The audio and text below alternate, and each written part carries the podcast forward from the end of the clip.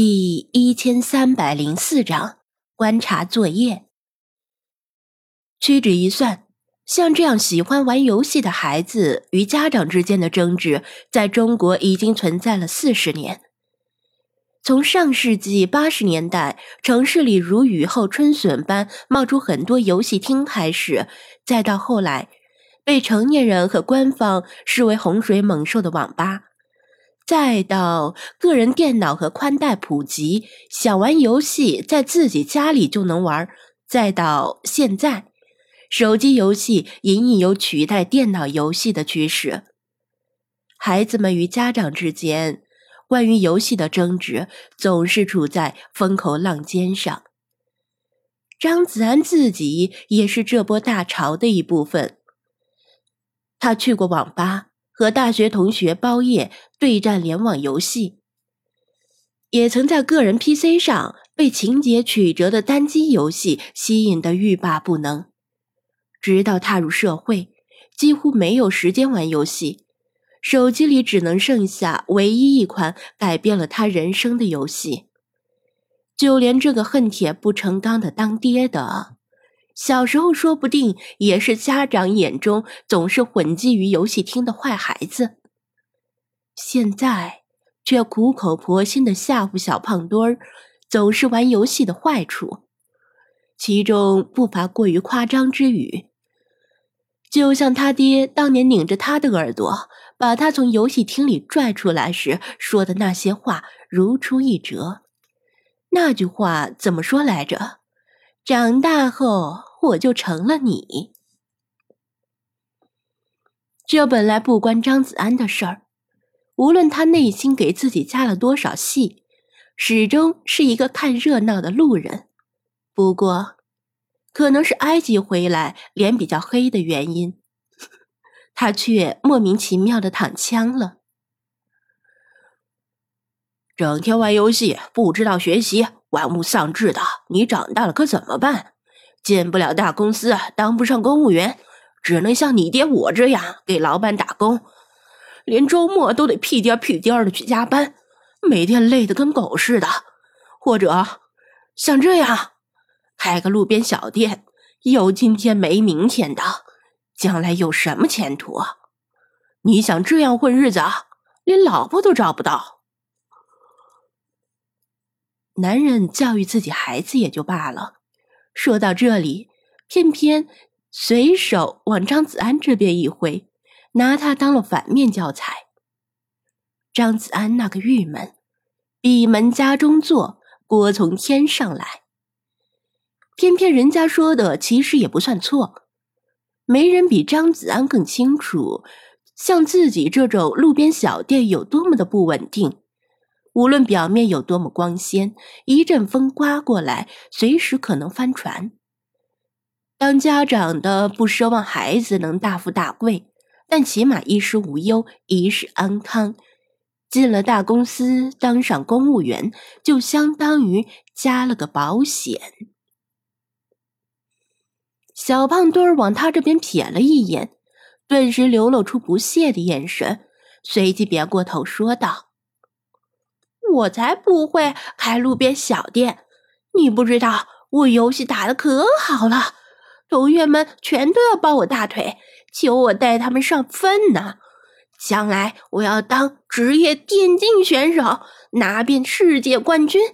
退役后就当游戏主播，月入百万，还能收获好多小迷妹。我才不会当单身狗！我擦！不是一家人，不进一家门。这父子俩，一个比一个扎心呢。张子安欲哭无泪。扯什么淡？还小迷妹？小小年纪，脑子里都想着啥？男人用指头戳了一下小胖墩儿的脑袋，不过语气里倒是透着欣喜，可能觉得儿子挺有志气。总之，今天不许再玩手机了。男孩子，就应该多往外边跑跑，整天窝在家里玩手机，像什么话？小胖墩的嘴撅得都能挂酱油瓶了，嘟囔道：“在外边瞎跑有什么用？又不能练手速。男人扬手作势要打，但也只是吓唬一下，舍不得下手。有什么用？把你们老师布置的观察作业写了，别整天拖拖拉拉的。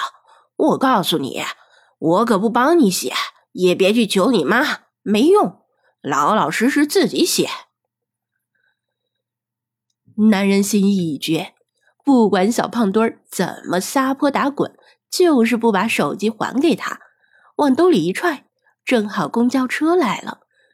男人匆匆上车，还隔着车窗冲小胖墩儿瞪眼睛。小胖墩满脸苦相，一声接一声的叹气，腮帮子上的肉都嘟了下来了。不过张子安看在眼里，心中还挺幸灾乐祸的。活该，谁让你 diss 我？希望老师布置的观察作业越难越好，最好是观察三十天月亮，然后画下来，或者数一亿粒米这种等级的。蒋菲菲从水族馆里跑出来。向他询问那是什么怪鱼，以及这种鱼的习性，因为要制作不干胶标签贴在水族箱上，否则顾客肯定会问。张子安跟着他走进水族馆，向他介绍这种长身肺鱼的相关知识，并且顺便看了看他的宝贝珊瑚繁殖的怎么样了。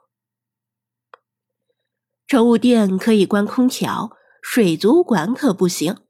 毕竟有滨海天使、滨海葵和潘虎螺这种需要在接近零度的低温下生存的物种。越到夏天，冷水机和空调越不能停，否则分分钟死给你看。重新装修这间屋子时，他特意加强了墙壁和屋顶的保温隔热性能。尽量维持室内温度恒定。向蒋菲菲交代完必要的事儿，他信步走出水族馆，打算回宠物店帮忙收拾卫生。